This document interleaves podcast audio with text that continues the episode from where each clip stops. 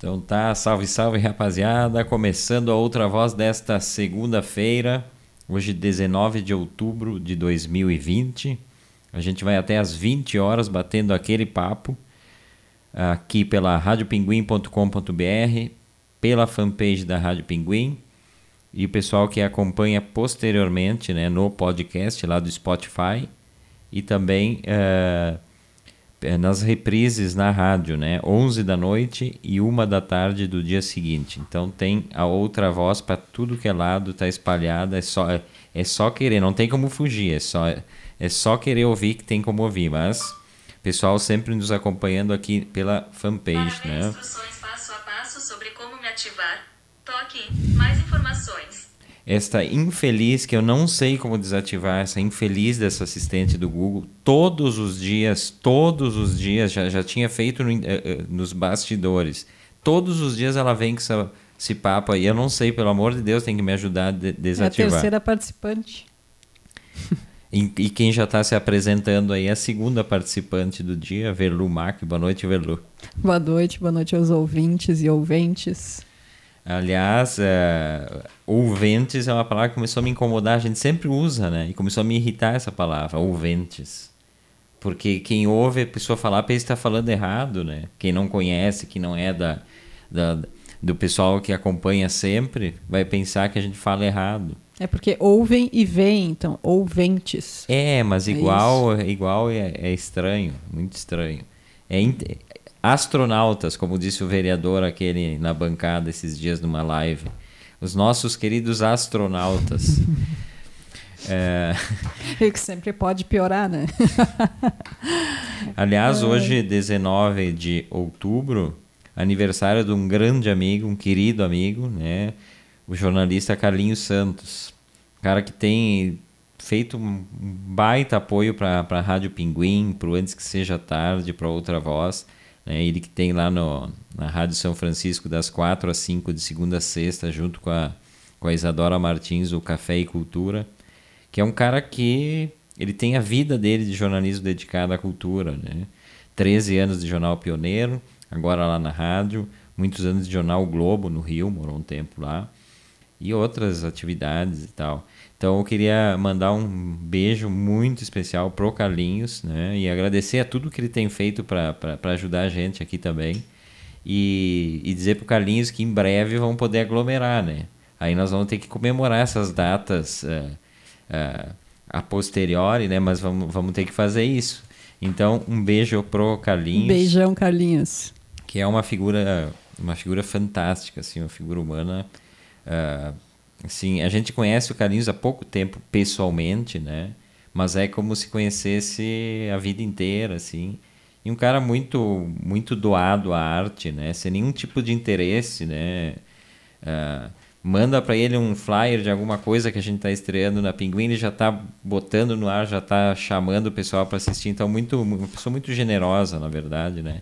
Então, fica aqui a, a lembrança do aniversário do Carlinhos Santos. Uh, e ontem a gente recebeu aqui, só para falar um pouquinho sobre o Antes Que Seja Tarde, eu e o Delano recebemos o grande Nelson Coelho de Castro, né? um dos grandes compositores, cantautores uh, da, da música chamada MPG, lá dos anos 70, né? música popular gaúcha, que foi um nome que se deu na época para tentar divulgar um pouco a, a, música popular brasileira feita aqui no Rio Grande do Sul, que ainda não tinha uma penetração, né? E até hoje tem barreiras culturais para relação a essa, essa música feita aqui. Mas o, o, o Nelson Coelho de Castro esteve no Antes Que Seja Tarde, Velu ouviu, assistiu o programa? Sim, ouvi e assisti. Porque é, é perigoso, né? A Velu fica ao lado do estúdio ali na sala. Pelo menos quando eu entro, quando, quando eu entro pro estúdio para começar o programa e quando eu saio, ela tá lá tá lá com o celular na mão, mas a TV é ligada. Então a minha dúvida é: será que não desliga no meio e fica assistindo o filme? E, e assiste trechos para depois um comentar? Um pedaço de cada coisa. é, uma, uma geração jovem que tem essa, essa possibilidade, né? Mas gostaste da entrevista do, do Nelson? Bastante. Não, não conhecia ele muito mas fiquei conhecendo agora depois do programa. Que é o que o Nelson Coelho de Castro falou, né? Dessas coisas da, da música, que a cada pouco uh, se troca, né? O, o pessoal que está no auge desaparece em prol de outro grupo que vem surgindo. E no caso dele, ele, ele relata o surgimento do rock gaúcho lá nos meados dos anos 80 como uma meio que abafando aquele movimento que vinha ali dos anos final dos anos 80, uh, eh, dos anos 70, perdão. Ele grava o primeiro disco dele em 79, mas antes teve o Paralelo 30, que é um disco super importante, que é aí que se denomina uh, eh, MPG, né? Juarez Fonseca, um dos, talvez o maior crítico de música do, do Rio Grande do Sul, uh, produziu esse disco. E aí tinha Bebeto Alves, né, os Coelho de Castro, Nando Dávila, Carlinhos Hartlib. Uh, vou esquecer, sempre tem que esquecer. São seis, são seis pessoas, cada um gravou duas músicas. Mas daí que surge todo esse movimento, né? E o Nelson Coelho de Castro, um grande compositor, né? E um cara que nunca transitou num gênero só. Eh, os discos dele são vão do samba valsa, é muito é muito é, é, é muito diferente assim de uma canção para outra, né?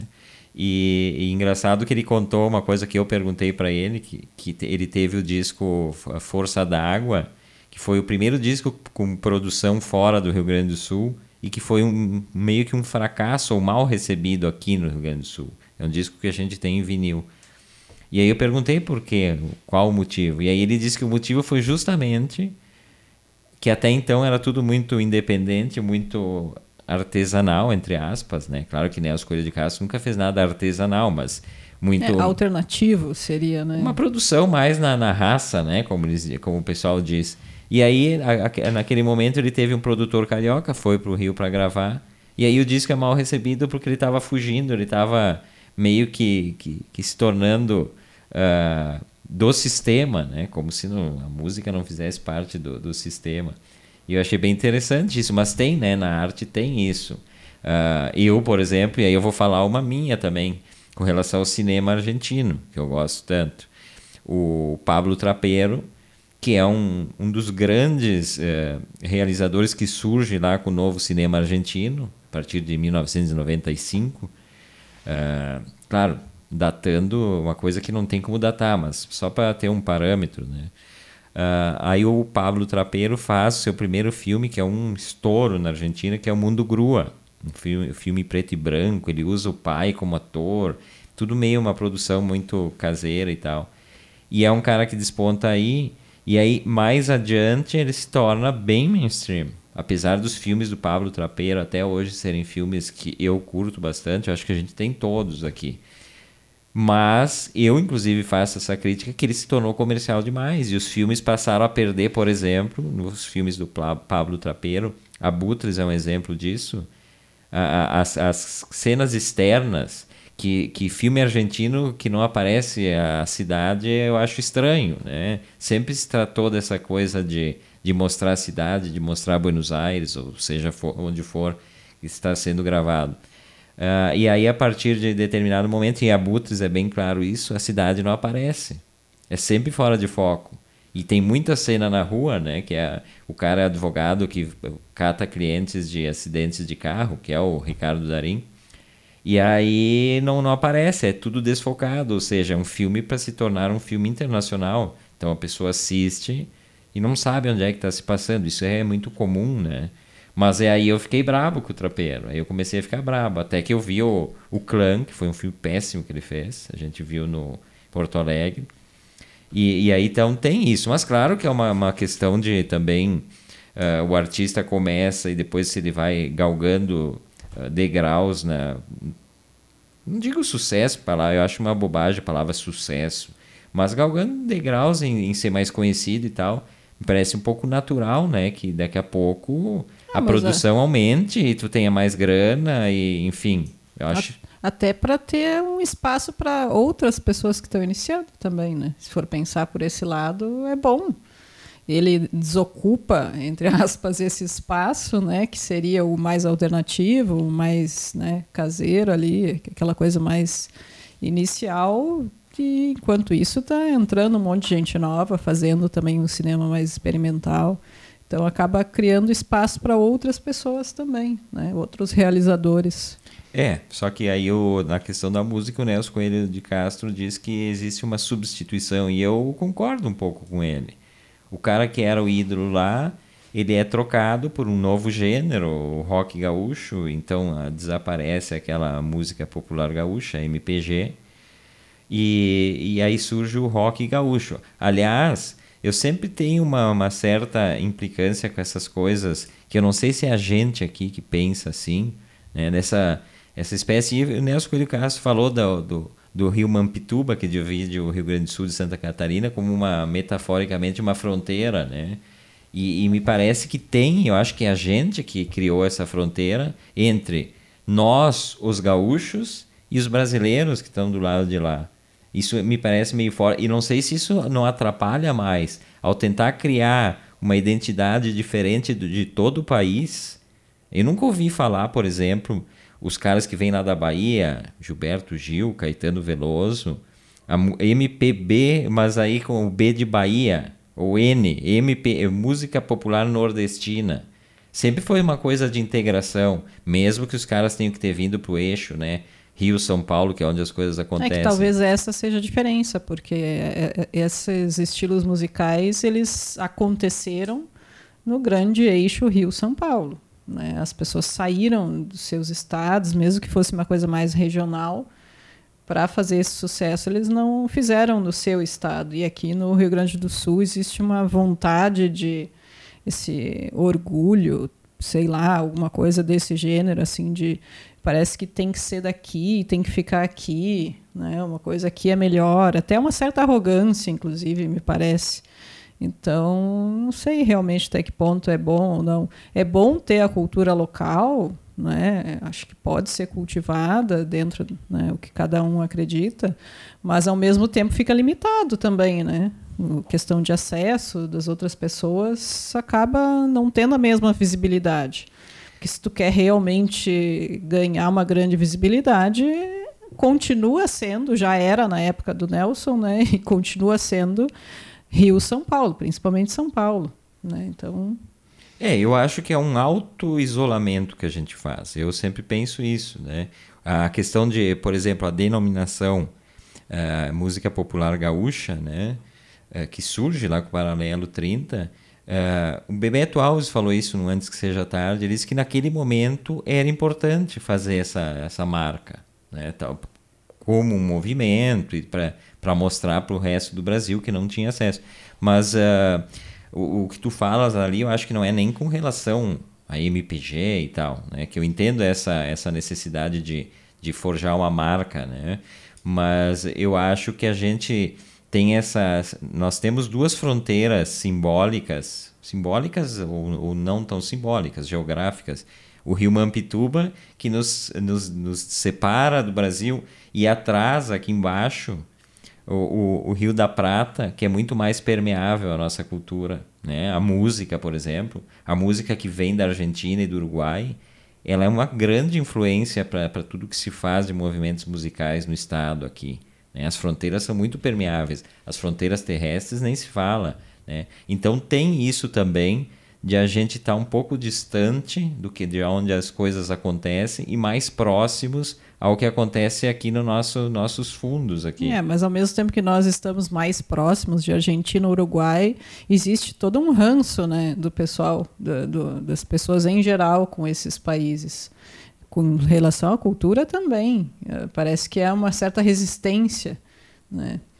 Então, tanto que quem conhece música argentina aqui no Rio Grande do Sul não é uma coisa. Mas aí eu acho que é a barreira linguística, né? Eu acho que a questão da língua, tanto para. Mas barreira linguística.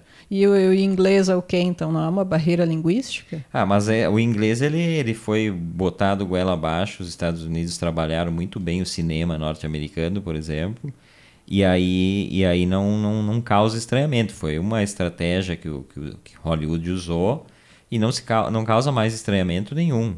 E, e, e, sem contar que as pessoas adoram filme dublado, que eu acho outro horror, né? As pessoas gostam de filme dublado. E não é só aqui, não. Mas eu acho que o, o, o fato de o, o, Brasil falar português e o resto dos países que nos circundam uh, falar espanhol, acho que incomoda um pouco. Mas esse ranço que tu diz aí, eu acho que é o ranço mais. Uh, eu acho que na arte não tem muito ranço disso. Tu, está, tu estás falando do, do das ah, pessoas ah, tô, comuns. Estou falando da população em geral, né? Mas dos ressentidos. Quem... Os ressentidos com, é com relação quem, aos. Quem vai consumir a arte, né? Não. As é, pessoas é... têm que consumir a arte. Pensando num público geral, para que ela tenha uma difusão maior. Ah, mas aí é questão de dinheiro, né? Qual, qual, qual é o filme argentino? A gente que conhece bastante, participa de festivais, quais são os grandes filmes argentinos, eu digo em termos de grana? Não tem, né? Não tem, é uma indústria. O cinema argentino é quase uma indústria, ainda não é, mas muito mais avançada que o Brasil, em termos de produção, de distribuição, uh, de apoio do INCA, né, que é o que corresponde à nossa Ancine, lá a coisa é, é diferente, tem leis melhores para isso. Mas igual, tu competir com uma produção mesmo dentro da Argentina, quem que assiste filme argentino na Argentina? A gente sabe disso. A gente vai no Cine hum. Galmon, que é o cine do INCA, Instituto Nacional de Cinema e Artes Audiovisuais. Uh, o Cine Galmon, que é próximo ao Congresso, só exibe produções uh, argentinas. E algumas produções que são coproduções, inclusive com a, com a e tal. Mas basicamente produção argentina. Sempre tem sete, oito filmes em cartaz porque a, a produção é, é, é, é grande lá.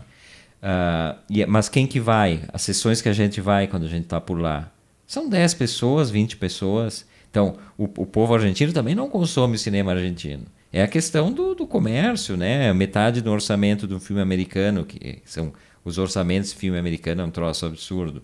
Metade é para publicidade, né? Então as pessoas são induzidas Sim. a, a é, ver não. as coisas. Então eu acho que que não é muito essa questão aí. Não, acho que tem, é, acho que isso, essa questão que está falando é a principal, com certeza. Mas além dessa questão, existe uma resistência à cultura latino-americana no Brasil. Tem. É, essa questão de não ser, parece que o, que o brasileiro não é latino-americano. E brasileiro é sim latino-americano, mas parece que se sente como algo distinto, né? Como separado. o gaúcho que a gente estava falando agora. O gaúcho se sente algo é o, é o, é o, é o gaúcho brasileiro. Antes vem o gaúcho. E é uma coisa que a gente tem aqui mesmo, esse, esse ranço. Né? E, e isso acaba interferindo nessas questões da, da, da, arte, da circulação da arte. Por isso que eu digo, a gente se isola mais com isso. A gente acha que está criando uma identidade própria e, na verdade, a gente está se isolando cada vez mais. É a minha opinião, né? Posso estar errado, mas é uma, uma Agora é um pitaco que eu estou dando nessa questão. Deixa eu dar uma atualizada aqui. Uh, esse é outra voz, a gente está até às 20 horas. Eu, Everton Rigatti, Verlumac. Uh, vamos ver quem é que está nos acompanhando aqui. Marcos Bowman está dando o seu boa noite. Abraço, Marcos. A Débora Loz de Souza Notari também, todas as noites aqui com a gente. Boa noite. A Jussara Santos. Abraço, Jussara. O Bruno Balacó, lá de Fortaleza, lá do, naquelas maravilhosas praias daquele calor, né? Grande abraço, Bruno Balacó. O Vanderlei Cunha, aqui de Porto Alegre. Ó. O grande Nelson pertence à geração pós-festivais universitários da arquitetura da URGS, que foi um, um dos grandes fomentos à música que surgiu.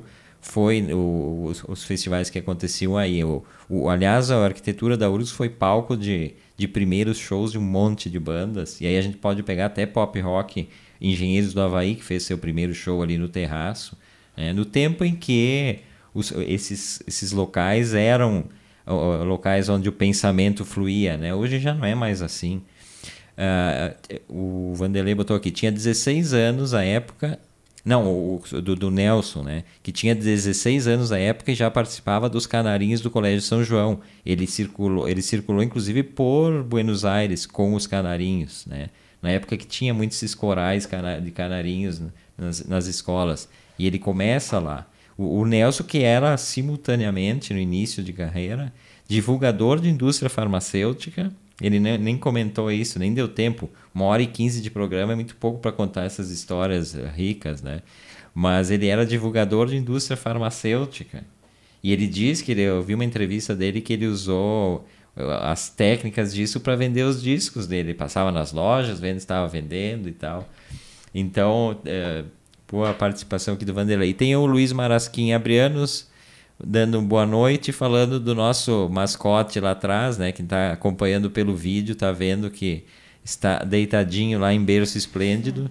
Ele disse, ó, boa noite ao jovem cão em estado onírico. É, é, é bem esse estado aí. A figura dorme o programa inteiro.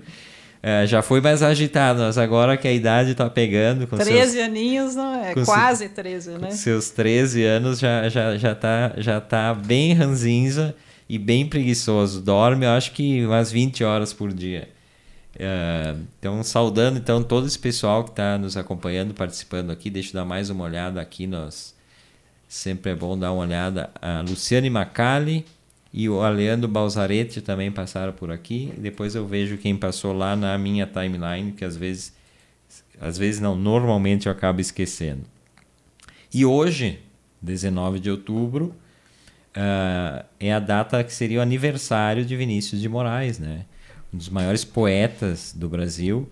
Uh, nasceu em 1913, né? Acertei. A, Acertou. Se, sempre problema para falar em números nasceu em 1913, filho de uma família que tinha, né, o pai escrevia poesia, a mãe tocava piano, né? Então, uma família que já tinha aquela coisa da cultura dentro de casa. A gente sempre fala isso e é sempre assim, não, não tem como de, de famílias em que não é a cultura não é um, um bem da, da de todos, uh, é difícil, né, sair. Claro. Tem como, mas é bem mais difícil, né? Bem mais tortuoso o caminho.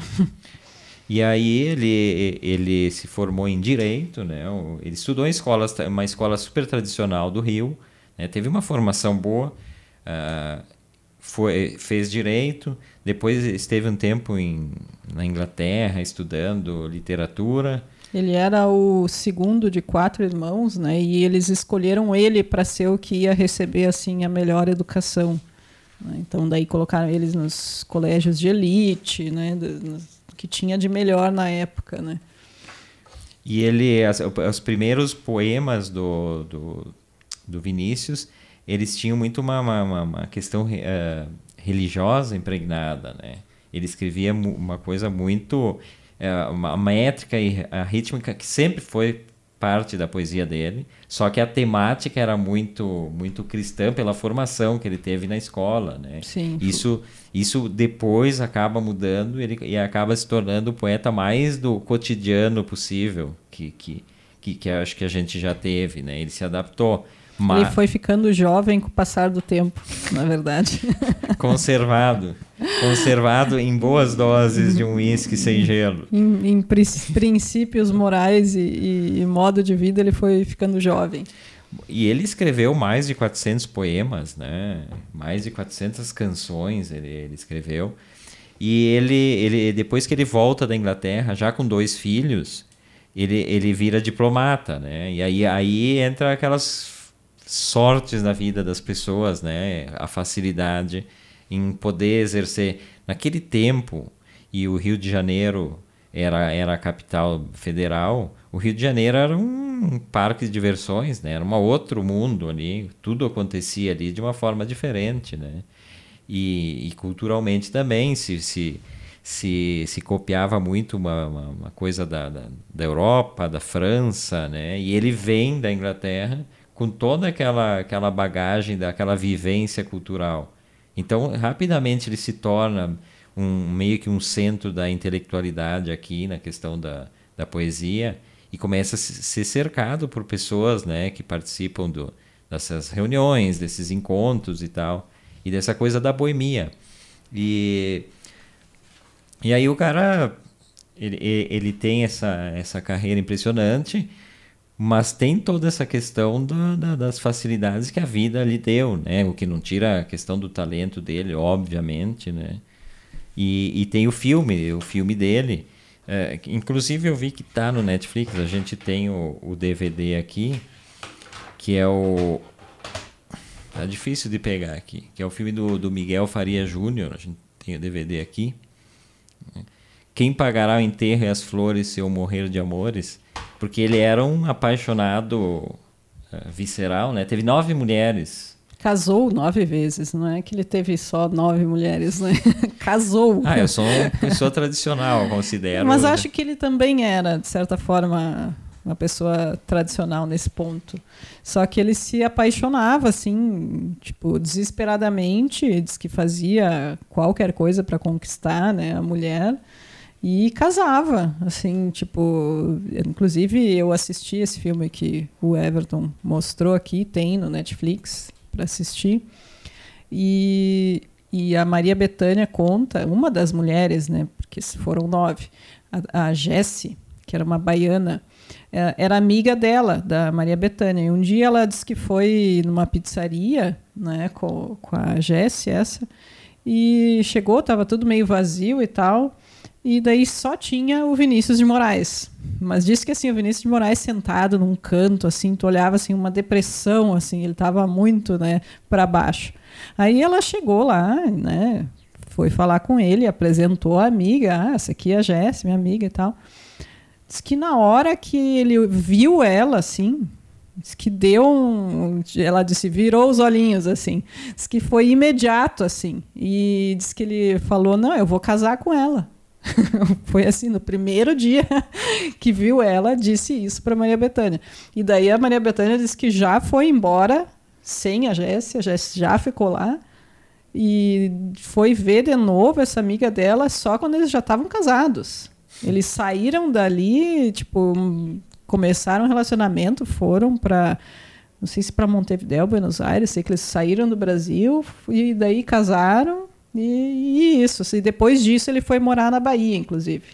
Né, depois de casar com essa baiana e ele que era que teve uma educação religiosa assim mas que depois era era ateu né e, mas uh, ela era de candomblé, então ele casou né, na religião africana e até uh, manteve uma certa religiosidade assim dentro da religião africana a partir disso aí. Sim. Né? Então é uma pessoa assim super apaixonada, né? Aquela coisa né, exuberante assim na, na hora que acontecia. E também tem o Orfeu da Conceição, uma peça de teatro, né, que ele fez e que depois virou filme, né, bem importante. E, e é com negros, né? Com a, ele nessa época, inclusive, ele se declarou que ele era o branco mais negro do Brasil, né? Ele gostava muito da cultura negra e não entendia. Ele viajou muitas vezes para os Estados Unidos, inclusive morou nos Estados Unidos como diplomata, né? Em Los Angeles. E... Sim, aliás, essa questão do, do, do, do negro o Caetano Veloso conta nesse documentário uma passagem fantástica que o Caetano viu o ator do Orfeu da Conceição, hum. Viu na televisão na corrida e não e ele achou que aquele era o Vinícius de Moraes. Sim. E, e aí ele chegou na Bahia contando para os amigos, o Caetano voltou para lá contando o primeiro poeta negro do Brasil, o maior sucesso, e na verdade era o ator do Orfeu da Conceição. Sim, diz que ele ficou um ano e pouco acreditando que o Vinícius de Moraes era negro. Né? Levou um tempão para descobrir quem, quem era o Vinícius de Moraes. É, o Caetano Veloso, com aquela calma dele, provavelmente ele levou esse ano mesmo Não, ao, ao natural. Né? Levou um ano e pouco. e daí a, a, a, parceria dele, né, que ele iniciou com o Tom Jobim, que quando ele fez a música Chega de Saudade, que foi um marco da bossa nova, né? Então foi aí que realmente teve um grande né, boom assim da bossa nova e ele ficou muito começou a ficar muito conhecido pelas músicas, né, que, que ele fazia junto com o Tom Jobim e o João Gilberto no violão, né, também. Então, e nessa época que ele fazia alguns shows e tal, mas ele ainda era diplomata, então ele não podia, por exemplo, uma curiosidade que, que eu vi, ele tinha que se apresentar sempre de terno, né? Então terno ele estava lá com o iscão lá, né? Terno e gravata, sempre para se apresentar no palco. E não podia ganhar dinheiro com, com a música, né? Ele, ele tinha essas restrições aí enquanto ele era diplomata, né? Então... É, mas a diplomacia deu uma bela mão para ele, né? Ele poder, por exemplo, quando tu falas que ele foi para Los Angeles, lá ele conhece pessoalmente Orson Welles, ele assistiu Sim, ele fazia gravação. muita crítica de cinema ele, também, né? A partir dali, inclusive, ele estabelece contatos e ele ganhava muito grana aqui nos jornais brasileiros escrevendo, escrevendo sobre, fazendo crítica cinematográfica também. Lá ele conhece a Carmen Miranda e aí ele ele te, teve essas facilidades que na época, e eu acho que isso é uma coisa que não só falando do caso dele, a questão da literatura, tem muitos escritores que tinham esses empregos públicos de meio turno, como se chama, e que conseguiam então subsistir financeiramente, sem bater ponto, nada, e, poderiam, e podiam se dedicar à escritura, né? E, e eu acho que isso é um fator mesmo que seja polêmica, eu vou dizer, que as pessoas dizem, ah, mas não surge mais nada da como é surgia naqueles tempos e tal, quando essas pessoas morrem sempre tem um, né, um frisson nas redes e tal. É, mas eu acho que tem muito a ver com isso também, né? As condições de vida econômicas e a forma que a nossa, que o capitalismo acabou conformando. A forma que a gente vive, né? A forma que a gente vive, Sem ou seja, nada. um terço do dia tu tem que tem que estar tá trabalhando e essas pessoas Claro, a gente está falando de é, pessoas privilegiadas na época, né? A gente não vai pensar que naquela época lá todo mundo tinha essas benesses também. Eram pessoas que tinham influência, pessoas com famílias influentes e com, que conseguiam, por exemplo, que o cara fosse diplomata. E aí o cara roda o mundo sendo diplomata Sim. E, e, com, e, e compondo e escrevendo seu, seu, seu poemário, que é uma, é uma, um dos grandes tesouros brasileiros né, na, na, na, arte e cultura. Então, eu criticar uma coisa não quer dizer outra, né? Antes que alguém, algum desavisado entre no meio do programa e pense, oh, o cara tá falando do Vinícius de Moraes. Nessa época aí ele uh, compôs também Garoto de Ipanema, né? Que é clássica, música acho que talvez mais traduzida e tocada Machista, fora Machista do... não. Ah, bom, não vamos entrar em discussão. Mas enfim, foi nessa época aí que ele casou com a outra, uma outra mulher dele, Lúcia Proença, que era uma mulher da alta sociedade também, né? E, e a partir daí começou meio aquela Uh, casas abertas que eles chamavam, né? A casa dele estava sempre aberta para todo mundo das artes, assim. Então o pessoal falava, ah, vamos lá na casa do Vinícius, né? Que parece que lá rola uísque a noite inteira de graça. Então ficou um lugar muito a casa dele ficou conhecida como um ponto de encontro, né? De artistas. E, e todo mundo ia lá, criava, compunha, ficava lá a noite inteira lá, enfim. Então, e isso começou a acontecer em outras casas de artistas também, foi meio que uma coisa que iniciou com ele, né? Essa questão de, de casas abertas aí. Uh, outra coisa que eu vi que nesse documentário também é que ele dizia, ao menos, que o pior defeito que ele achava nas pessoas era a pandurice, né? Ah, ele, ele vivia... tinha um pavor de pessoas assim, tipo, que tinham super orgulho das coisas, ou que, que, que guardavam muito dinheiro, né? Que eram, né? Uh, assim, não queriam gastar em nada. Ele, tipo, ele ganhava dinheiro, mas ao mesmo tempo ele, tipo, gastava tudo. Pagava, né? É, era o, se diz aqui na região, né, dentro desse dialeto italiano, o paganelli, né? É o cara que paga a coisa, vai, vai para pra noite paga para todo mundo e manda baixar a cerveja e coisa. Que eu acho, eu acho uma forma uma forma boa de se viver se tu tem essas condições. Mas ao mesmo tempo as filhas, tem relato das filhas que tipo tava sempre meio numa pindaíba porque apesar de, de ganhava bem como diplomata, logicamente, e também depois passou a ganhar, né, de outras formas dinheiro, mas disse que no mesmo que tempo que entrava, né, saía, né, ele não retinha nada. Então, sempre tinha um problema, pegava dinheiro emprestado e não sei o que para pagar empregada, para pagar não sei o que. Estava sempre meio devendo, meio recebendo. Aquela zona, assim, em relação a dinheiro, que ele tinha graves problemas. Né? Também, eu não sei quantas filhas ele teve, mas nove mulheres e... No documentário aparece algumas ali. Acho que cinco ou seis, uma coisa assim. É, até filha ele foi. É. Os, os, registrados, pelo menos, ele foi bem bem econômico até. Em relação à bebida, né, que ele, ele bebia desde de manhã já, né? Não o uísque, diz que o uísque ele começava a beber de tarde, de manhã era uma coisa um pouquinho mais leve, um gin, alguma coisa assim. mas, mas segundo o Chico Buarque era um gin, mas era chamada de banheira, né? Porque era um copo imenso assim, era um copinho que ele começava a tomar de manhã e aquilo ia, né? De tarde começava o uísque. E daí tem a, a fala dele que é, nunca vi amizade nascer em leiteria o uísque é o melhor amigo do homem. O uísque é o cachorro engarrafado. ele, o que ele mais gostava de bebida era o uísque, né?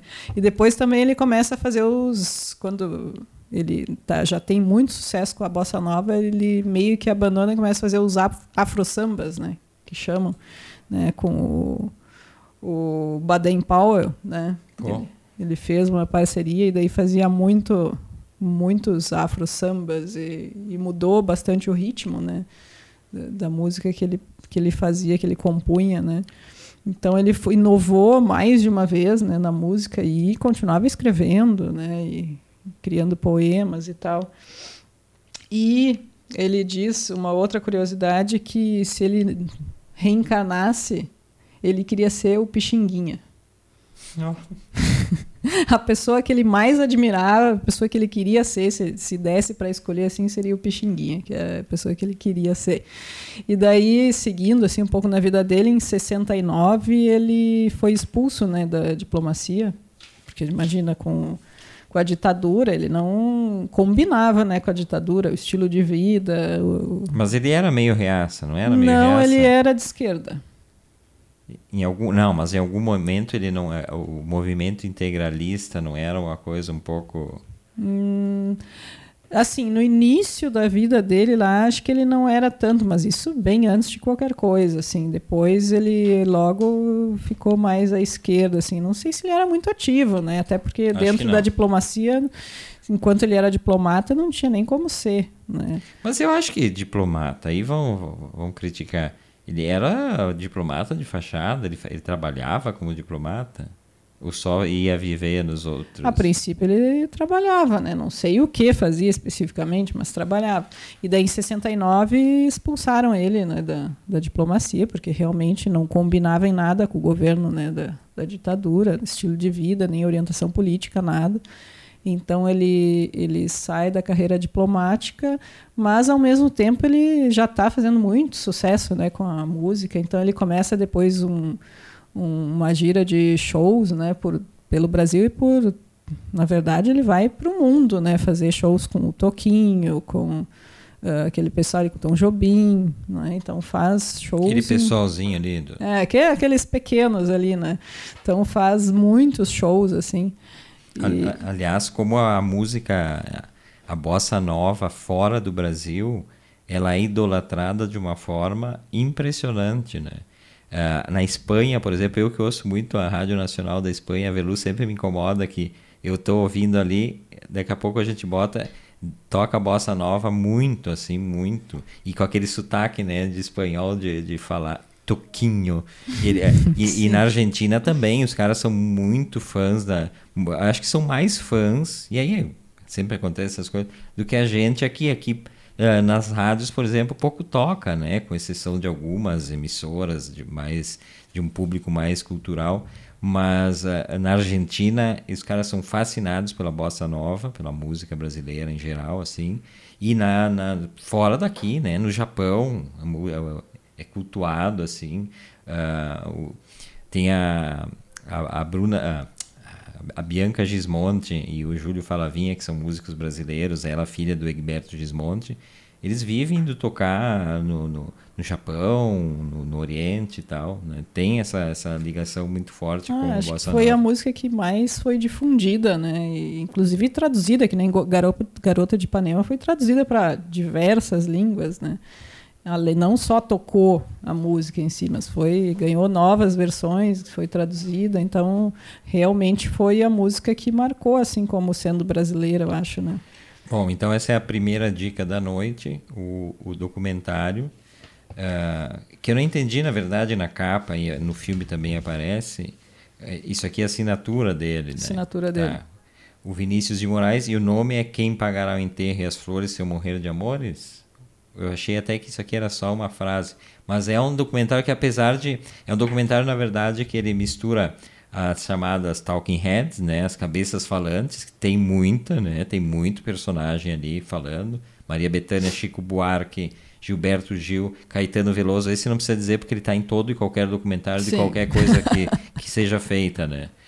É, inclusive, o próximo documentário que eu fizer, eu vou chamar o Caetano Veloso, de repente ele E topa, ele não né? vai dizer não, porque eu acho que ele não consegue dizer não. não é sobre possível. o que, ele vai perguntar sobre o que, que é? Ah, física quântica. Tô dentro, tô dentro. Ah, tem o, o teu ídolo, né? O Toquinho, também, no documentário. Ah, né? não é meu ídolo, é uma música que me mar- marcou a infância, que foi Aquarela, né? Mas não, A Verlu meio se emociona toda vez que ouve aquarela, né? Sim.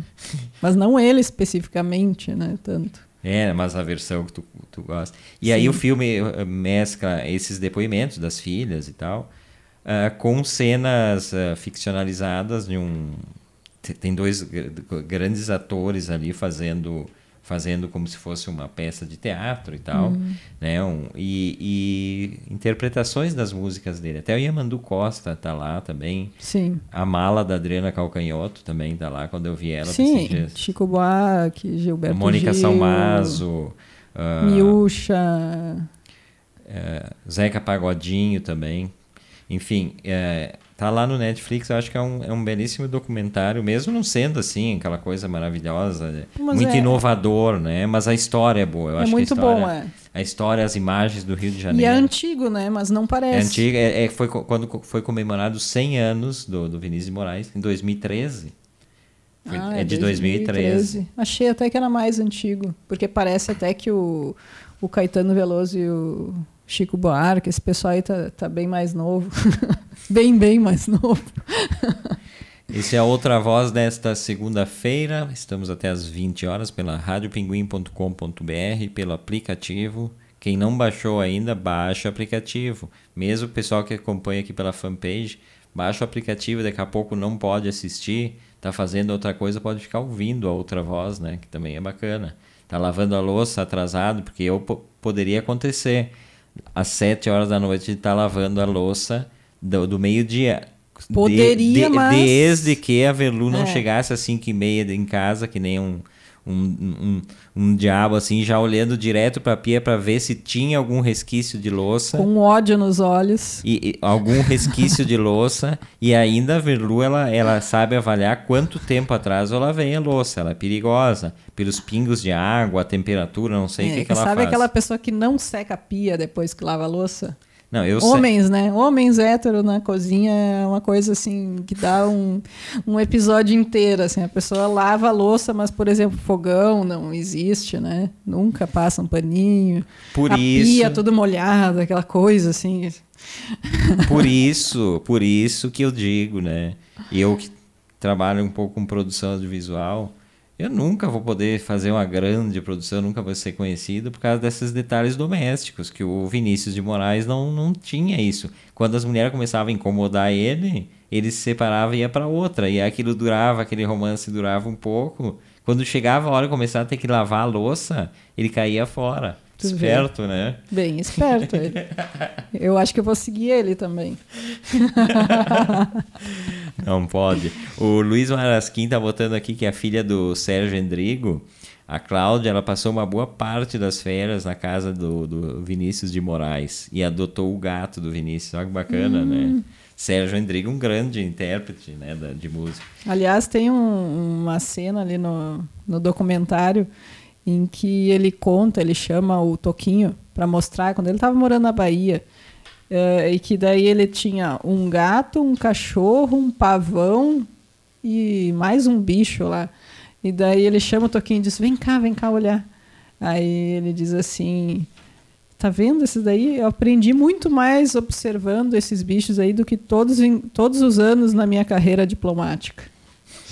Eles se davam super bem o pavão com o gato, com... que era uma maravilha. E tu, para encerrar o assunto, Vinícius, tu, tu cantaria alguma coisa para nós? Não, só perguntando. Não, eu cantar não, posso botar ele declamando. Não, não, eu queria da tua voz. Nessas coisas de, de, de- de botar, de- de- sempre tem fundo musical, o Face é capaz de derrubar a transmissão, depois fica tudo fora. Hein? Deixa eu contar que o Vinícius é um desses que eu, que eu quando descobri, eu decorei, né? Tanto o soneto de fidelidade quanto o, soneto de separação, soneto de separação. Então são poemas que eu gos- gosto, né? Gostava muito e sabia decor. Hoje já não sei mais tudo, mas enfim, é muito conhecido, né? Do, do Vinícius esses dois sonetos. E Agora deixa eu falar de um documentário que eu, que eu assisti essa semana. É, o Sesc, o Sesc de São Paulo, sempre com, liberando streams, agora estão liberando filmes do, do festival É Tudo Verdade, né? Que é o festival de documentários, acho que é o mais importante do país. Uh, então tem filmes mais antigos ali à disposição. No finalzinho eu vou, eu vou dar o endereço aqui. Mas eu assisti um filme que eu já tinha ouvido muito falar e nunca tinha visto, que é o, o, o, o diretor chama uh, Cristiano Burlan. E esse diretor ele faz documentários, aquilo que eu sempre falo aqui, que eu defendo veementemente, que é documentários em primeira pessoa, só que a história dele é, é bem pesada, assim. O filme, esse que eu vi, chama-se Mataram Meu Irmão. Uh, na família ali, ele teve três, dois ou três irmãos que foram presos. Esse que foi assassinado, que era envolvido com questão de roubo de carro e coisa assim. E ele se tornou diretor de cinema. Ele tem mais de um filme que ele trata disso. Hum, eu é ia dizer que eu já assisti um filme dele. Ah, já, já viste dizer? Não sei se esse de que ano é, mas a história 2013, não é... ah, Então eu já assisti esse. Pois é, e, e, eu achei assim, apesar de esteticamente o documentário não ser algo assim, se vê que em determinados momentos se usou, se usou câmeras melhores e outro uma câmera meia boca, essas coisas se percebe assim, uh, não tem muito um tratamento de cor, coisa, coisas desses, dessas questões técnicas, né? Que às vezes me incomodam um pouco também. Mas é de 2013, vamos pensar aqui também, né? Uh, de lá para cá as coisas melhoraram. Mas o documentário, sim, é um documentário muito rico. E também é um documentário Talking Heads, é Cabeças Falantes, porque é basicamente depoimentos das pessoas da família dele. E a história é que o, o guri era envolvido com, com droga, né? Cheirava crack. Cheirava, fumava crack. Uh... Você vê que a pessoa é bem entendida. Né? é, não, é, eu passo cada uma quando falo algum apelido de droga que eu não sei. Eu já, eu já, fiz, eu já fiz coisas assim de, de entender tudo errado. Nem o mais sei. básico do funcionamento. Sou bem nerd no, nessa área. E aí ele, ele, ele roubou um carro e passou para os caras lá e eh, segundo a família ele nunca foi, fez eh, roubos com violência, né? Física, no caso, ele sempre fazia esses roubos de não envolver pessoas e tal. Isso a família diz também, né? A gente não sabe. Mas aí ele, ele vai cobrar uma dívida que ele entregou um carro, os caras não pagaram, os caras matam ele, assim. Né? Que é o que eu tô lendo, o que eu já falei aqui semana passada, o 000 do Saviano. Então tudo que eu vejo ali, eu já li ali também no livro do cara, porque é esse mundo da violência que a gente não conhece. E aí ele faz esse documentário e vai conversar então com os familiares uh, a respeito do, do que dessa história, né? Vai contar, mas na boca dos familiares. Então, os irmãos e o irmão que está um dos que, que, está preso, porque eles são da, da de parte de mãe uh, um número x de filhos lá, mas tem outro casamento, enfim, tem os meio-irmãos também. E aí, mas aí é um documentário muito interessante, assim, de ver tem um dos irmãos que, que fala muito duro ali com relação a essa questão de, de as pessoas dizerem, ah, não, morreu porque estava envolvido no crime. E aí ele faz aquele questionamento, né, de quem nasce na periferia e do ódio que as pessoas da periferia têm com relação a tudo que elas veem do outro mundo que elas gostariam de ter. E é bem, bem plausível a gente tentar entender isso, né? Por mais que a gente não consiga se colocar no lugar do outro, o ressentimento que as pessoas que que vivem de uma forma ruim terão das pessoas que vivem na, parte melhor da, da, da, da, sociedade financeiramente e locais onde moram, né? Uma coisa é tu morar no centro da cidade, tu morar na periferia. Então ele fala, ele pega muito pesado nisso e, e tu acaba né? tu, tu, acaba entrando nessa conversa aí e é bem questionador, né? Uh, tem também os depoimentos dos filhos os filhos da, do, de, de, do Rafael, que é esse que foi assassinado e tal, que já nem lembram mais direito do pai, eles eram muito novinhos, da ex-esposa. Então é um filme que está lá no uh, Sesc Digital, na plataforma digital do Sesc. Uh, e aí tem lá, festival é tudo verdade, tem seis ou sete filmes. Eu vi um outro na semana passada também, que eu esperava mais do filme, já tinha ouvido falar, tem uma, uma, uma gran, grande amiga nossa, minha da Verlu, que é a, a Gabi Bervian, Gabriela Bervian, que trabalhou nesse filme ela fez, fez captação de som direto, ela não fez o desenho de som, mas ela fez captação de som direto e aí a gente acabou acompanhando pelas postagens dela e tal. que é o Cidades Fantasmas. Então eles, eles, eles elegem quatro cidades, uma é no Chile, uma é no Brasil, uh, outra. Onde é que é?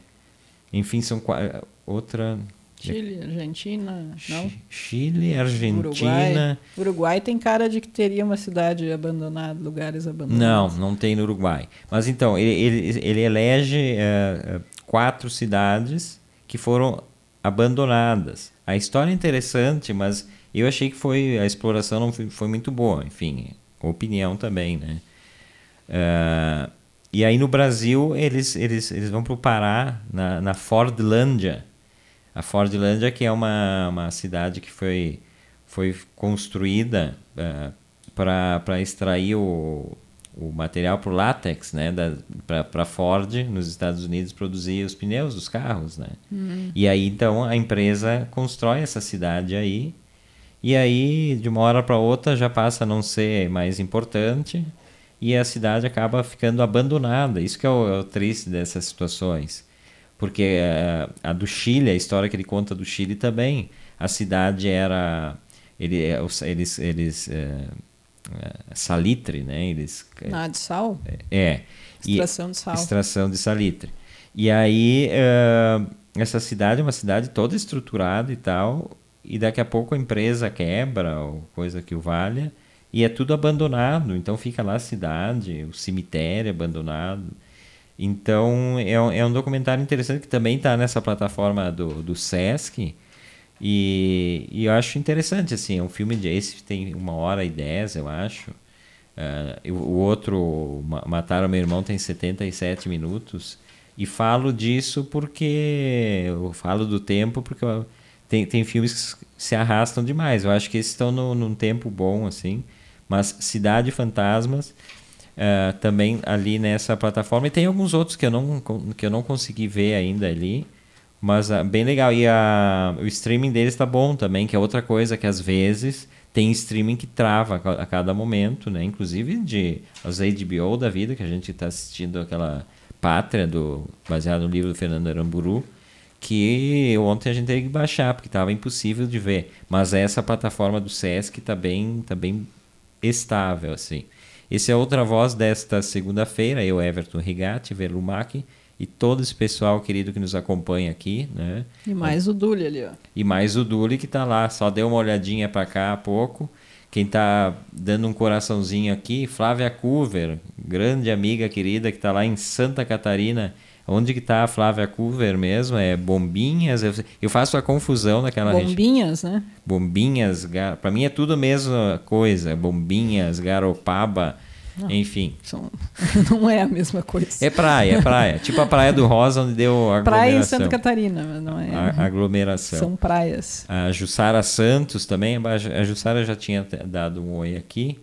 Deixa eu dar uma passadinha na minha página pessoal aqui, ver se tem mais alguém nos acompanhando. Mas todos os que nos acompanham, mesmo os, os que eu não cito, são muito bem-vindos, muito bem-vindas. E é sempre um, um, uma coisa legal ter tanta gente nos acompanhando, né, Verluque? Sim. Que é como, diferente daquele dia da criança que não tinha praticamente ninguém. Que ah, sim, Começamos foi... com zero, depois tinha um ou dois ali que nem sei se estava assistindo, só deram uma curtidinha aí e vazaram. Mas Rapidamente. Também, mas também era feriadão, né? Feriadão, é. pessoal na praia, aí não dá, né? Uh, bom, agora a gente está quase no final, mas eu queria falar sobre a questão de os memes da política, tá? Assim, até, até a eleição vai ser divertidíssimo, né? Tem cada bizarrice. As pessoas estão fazendo cada coisa. E aí eu estava lendo na Folha de São Paulo de hoje que tem o tal de Nairon, que é um, é um, um concorre a vereador é aqui no Rio Grande do Sul, Esteio. E aí o que, que o cara fez? Tem uma música do... do uh, eles fizeram uma versão aquela é, é, inglesa, eu sempre tenho problemas para rola neles. Não, não, não, não, não. Ele, ele, eles fizeram uma versão do All Night Long, All Night All Long, Night Long. Do, do Lionel Richie. E aí, aí quando tu canta isso, All Night Long, fica Uh, o, Ah, o Nairon, o Nairon que é o cara. Só que eles fizeram pior. O- ma- mas, assim, eles fizeram pior. Vai se eleger? Certo, vai se eleger, porque. Ele é um ex-corretor de imóveis. E o que, que eles fizeram? Eles pegaram o clipe do, da- dessa música, tá? e o cara fez, o filho fez uma, uma, uma versão para música em português. E eles usam o clipe com o Lionel Rich ali dançando no, e tal. E eles fizeram a versão. Então o cara tá ali cantando e tem a versão, o Nairon. Eu não sei como que o cara consegue. Primeiro, não dá problema. Até agora não deu. Até dizendo. agora, né? Agora, agora é, o cara já começa cometendo, a campanha comete é, crime contra direitos autorais. Já começa por aí. O cara Começa bem. começa. E, e- e, tipo, faz como se não fosse nada, sabe? Tipo, aqui, se a gente fosse rodar 20 segundos de alguma música, às vezes dá vontade de ilustrar, tipo o All Night Long, né? Vamos ilustrar. Mas se a gente botar, daqui a pouco bloqueia todo o vídeo. E a gente sabe por quê? Porque é direito autoral, tarari, tarará. Acho que deveria ser mais facilitado para rádios que não têm ah, interesses comerciais, né? Mas enfim, são as regras. Mas os caras fazem na cara dura e, e, e- e fica por assim. Então ele, ele tá cont- cont- todo faceiro nessa matéria aqui que Não, e ganhou publicidade, tá? O quê? na é Folha de São Paulo. E, e aí eles passam com o ca- carro de som e as pessoas ficam dançando e tal, né? E, e outra candidata que, que de- aqui de Porto Alegre também, que também é citada nessa, nessa matéria, é a tia Carmen, né? Ex-proprietária. Não, que ela é sim. candidata vereadora. pro- proprietária, não, é proprietária do, da- de uma casa noturna famosa aqui em Porto Alegre, a, a casa de alto padrão, né? Da, da, da, da capital, pelo que eu saiba. ah, que é a- ela tinha Carmen e ela está candidata. E aí, no primeiro momento, ah, fizeram alguma brincadeira que ela não gostou e depois eles acabaram aproveitando. Sabe aquela coisa de político que, mesmo que estejam me. me, me Sim, falem mal, mas falem de mim. estão né? me destra- Sim. distratando, mas eu aproveito aquilo e aí eu, eu, eu uso na campanha. Então a tia Carmen ela, ela tem uma, um, um slogan que eles criaram baseado nisso, e aí ela diz assim: ah, tipo, eu, eh, como é que é aqui? Deixa eu achar aqui o ponto em que fala. Ah, uma- aqui, vamos ver. Deixa eu achar aqui. Tá, aqui conta a história da tia Carmen. Tá lá na folha isso. Ah, votem na tia Carmen ou eu conto. Tipo, uma ameaça. Eu sei de tudo, de todo mundo. Então, votem na tia Carmen ou eu conto. E aí tem umas outras va- variações aí e tal. Tia Carmen vai colocar ordem na zona. É. Então, assim, ó, vai, vai ser. a- as campanhas eleitorais vão ter muita, muito meme ainda, né? Não, a pessoa ri, mas é de chorar, né? Não, a pessoa ri A e. pessoa e ri, a- mas é de chorar, porque as pessoas votam daí nessas pessoas aí, justamente por isso. Não, não importa nem o que, o que a tia Carmen ou esse outro homem aí, não sei o que, que são as propostas, não sei partido nada. Mas não importa o que eles estão propondo. As pessoas nem sabem É, o, o que eles é o chamado propondo. marketing, né? É o chamado marketing político, que é o marketing e que sempre tem aquela briga, né? Publicidade não é uma forma de alienação. Os publicitários eh, enlouquecem quando se fala disso, né? Bom, a E- Cambridge Analytica nos Estados E- Unidos, né, então- foi deu todo aquele processo lá e, e dizem que, que prejudicaram a esquerda para eleger o Trump, né, que, que fizeram com que induziram as pessoas de que votariam na Hillary a não votar, porque nos Estados Unidos não é obrigatório o voto, né? Então eles fizeram toda uma campanha para as pessoas que votariam na Hillary não votarem, porque não valia a pena. E com isso o Trump se elegeu. né? Falar em votar, eu, eu acho que esse ano eu vou votar no 3,50. 3,50 reais, acho. Né? Porque isso é uma outra coisa absurda, né? A política. Eu sou do grupo de risco, estou desde o dia 18 de março em casa, com laudo médico atestado, né? Ah, insulino dependente e tal. Até para tudo isso vale, não para eleição. O, o, o, já, já, já decretaram, a Justiça Eleitoral disse que isso não é justificativa para mim votar. Quer dizer que eu não posso participar de aglomeração na minha vida diária, no meu trabalho. Para votar eu posso. É uma canalice que, olha, eu, não, eu prefiro nem falar sobre isso. Só deixa eu dar uma. uma- a gente está encerrando quase o programa aqui, a outra voz desta segunda.